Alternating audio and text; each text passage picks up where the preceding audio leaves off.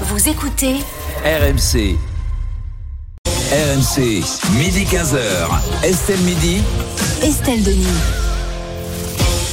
Midi 32 sur RMC, RMC Story. Vous êtes euh, dans Estelle Midi. On est ensemble jusqu'à 15h avec autour de la table aujourd'hui euh, Rémi Barré, Thierry Moreau, Yael Mellul et Laurent Dandrieux. On vous attend également euh, nombreux au 32-16 pour commenter le silence du jour. Et ce silence, c'est celui d'Emmanuel Macron. Le président de la République est étonnamment muet sur la mobilisation du jour contre la réforme des retraites. Un silence critiqué notamment par Manuel Bompard, le député LFI des Bouches-du-Rhône, était l'invité d'Apolline de Malherbe ce matin. Écoutez.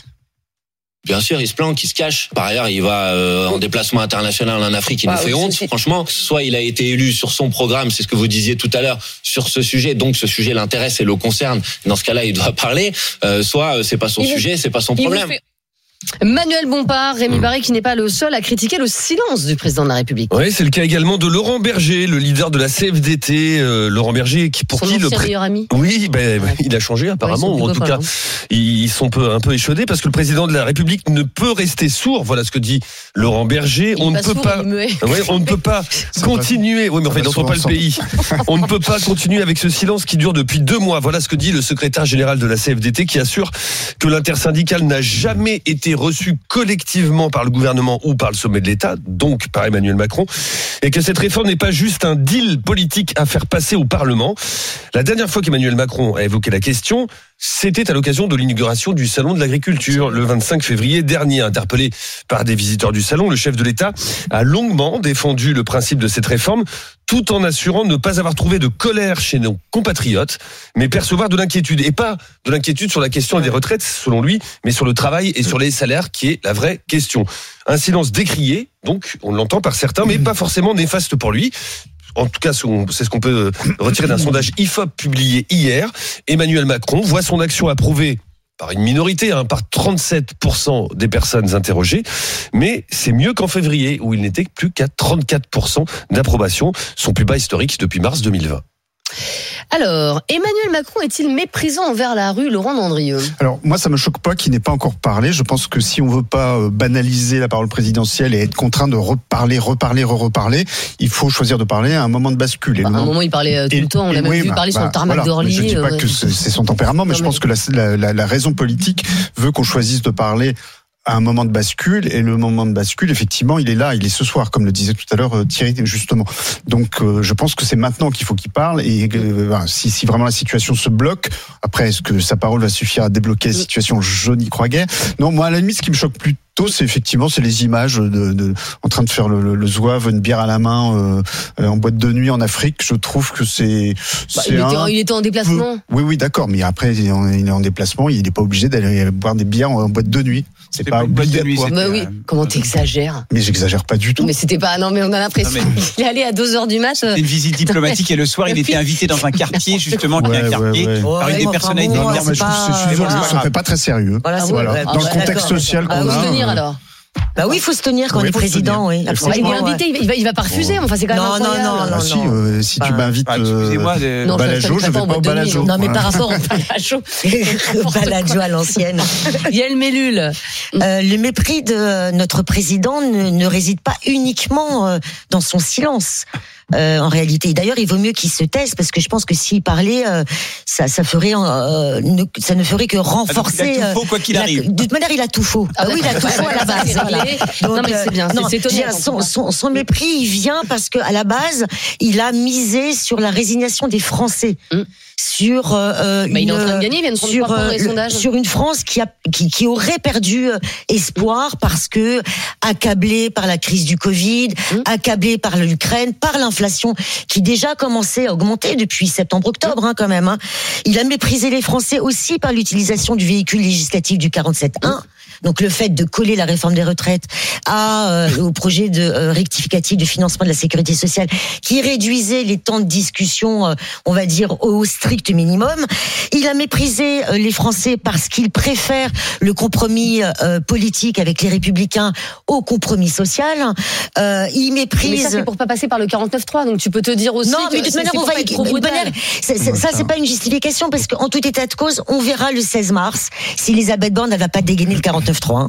Parce qu'à l'issue de la commission mixte paritaire, si il y a un consensus, eh ben le texte il sera voté derrière. Et je suis pas certaine qu'Elisabeth Borne elle va prendre le risque de euh, soumettre au vote tel qu'il tel qu'il sera Mm.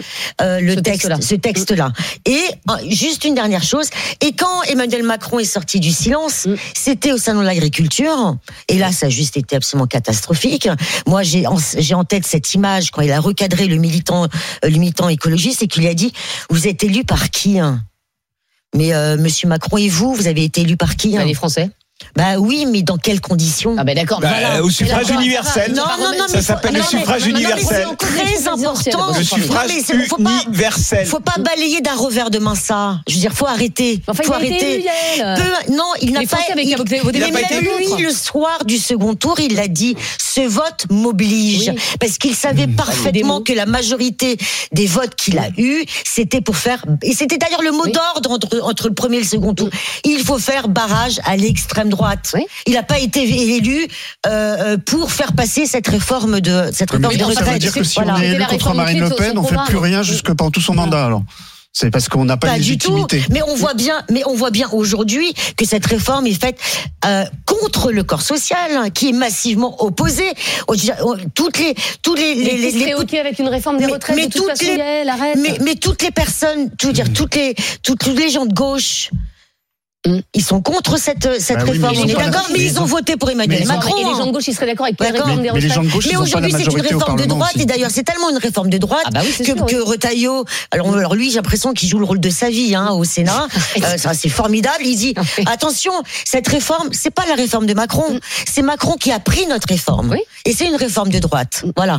Donc moi, j'ai pas, je veux dire, Ah, en votant. Oui, la Voilà. réforme des retraites, c'est rarement une réforme de gauche. euh, euh, Sauf que, excusez-moi, euh, Laurent Berger était prêt à discuter avec le gouvernement d'une réforme systémique euh, qui, qui aurait été une réforme de fond. Et donc, ça ne veut Mais pas dire que parce refuse qu'on est de gauche, on est contre une Mais réforme absolument. Premier Mais point. qui refuse de, qui Deuxième refuse point. de parler avec Laurent Berger aujourd'hui? Ah ben c'est Bah, le président, je suis d'accord. Voilà. Alors, en revanche, il y a deux ou trois choses. D'abord, recevoir des leçons de démocratie d'Emmanuel Bompard, qui est coordinateur d'un mouvement qui est le plus antidémocratique possible, où on est nommé avant d'être élu euh, pour prendre la parole au sein de ce mouvement. Ça, ça me fait doucement rigoler. Premier point.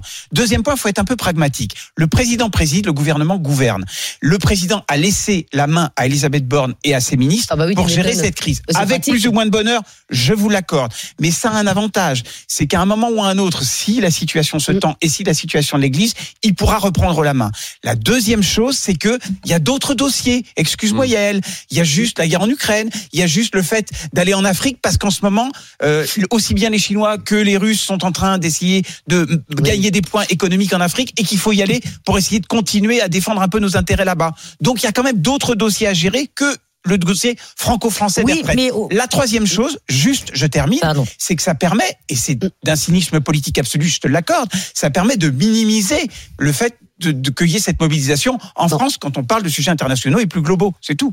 Je voudrais qu'on écoute euh, Brice qui nous appelle euh, de Couvonges dans la Meuse et qui est conducteur de train. Bonjour Brice. Ouais, bonjour à tous. Bonjour. Brice, est-ce que vous trouvez que Emmanuel Macron méprise la rue euh, par son silence?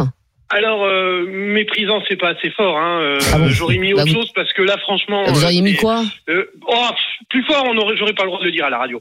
Écoutez, je cherche le mot, je en, l'ai pas. en fait, euh, Emmanuel Macron va faire comme d'habitude. Il fait les grands absents. Chaque grosse manif, il est barré à l'autre bout du monde. Euh, quand je vois C'est un peu son boulot quand même. Ouais, alors attendez, euh, son Euh, boulot, c'était d'hier d'être en boîte de nuit à Kinshasa avec une bière à la main. Non, non, il est rentré Oh, dimanche mais matin. arrêtez ça. avec ça. Ah, bah, non, mais il attendez, attendez. euh, il y a Bah, un c'est- moment, c'est je des relations diplomatiques. Non. Il essaie de faire copain-copain. Non, mais il est, il est Non, non. toujours dans, il est dans la com. non. Donc si ça a été fait, c'est pas pour rien. Euh, moi, je suis désolé. Au jour d'aujourd'hui, ce qui se passe, c'est grave. Il met de l'huile sur le feu. Euh, quand j'entends euh, tout à l'heure qu'il disait, euh, je sais plus, c'était euh, Monsieur, euh, je sais plus, euh, C'est pas grave. qui a dit, euh, il est en Afrique euh, parce qu'il joue. Euh, Laurent il va, Dandrieux. euh, euh, comment euh, pour euh, le pour parce que les Chinois sont là-bas machin Ah comment il s'est fait oui. reprendre par le, président- le président là Euh, à un moment il a dit euh, c'est plus la France Afrique hein.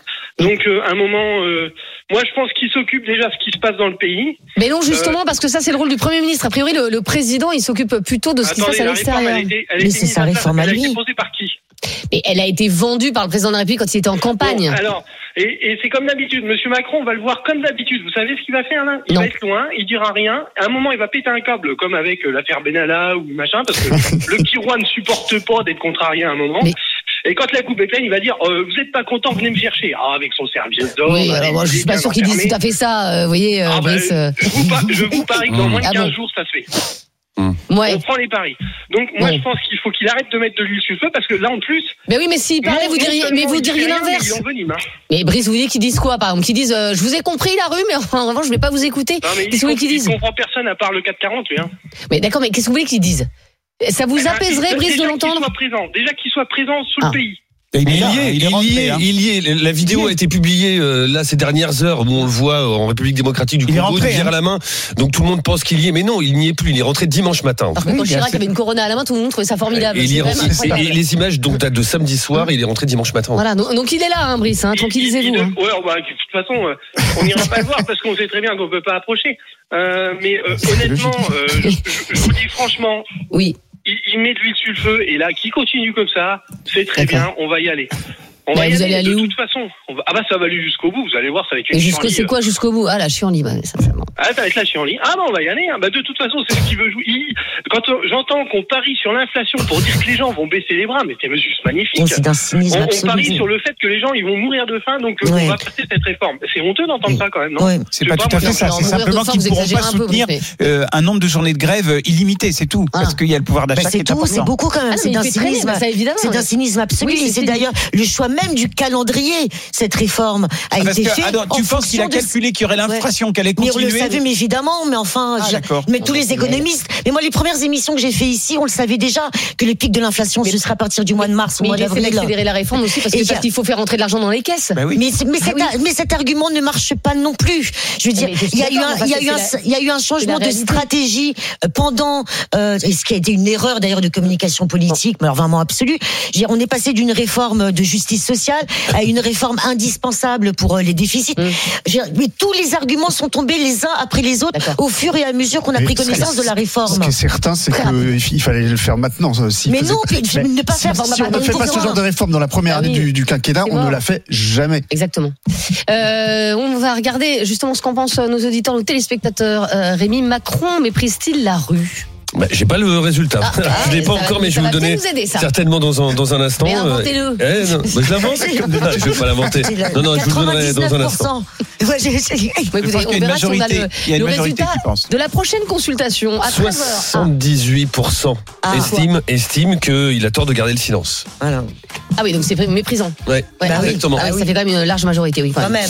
Euh, dans un instant, on parlera des expéditions de carburant bloquées dans toutes les raffineries. Est-ce que c'est irresponsable? On attend euh, vos commentaires au 32-16. Et puis, euh, il y aura bien sûr, euh, on n'arrête pas le progrès. On va vous parler d'électroménager connecté. On va vous montrer dans un instant un grille-pain révolutionnaire qui grille, mais pas que. À tout de suite. RMC, Estelle Midi.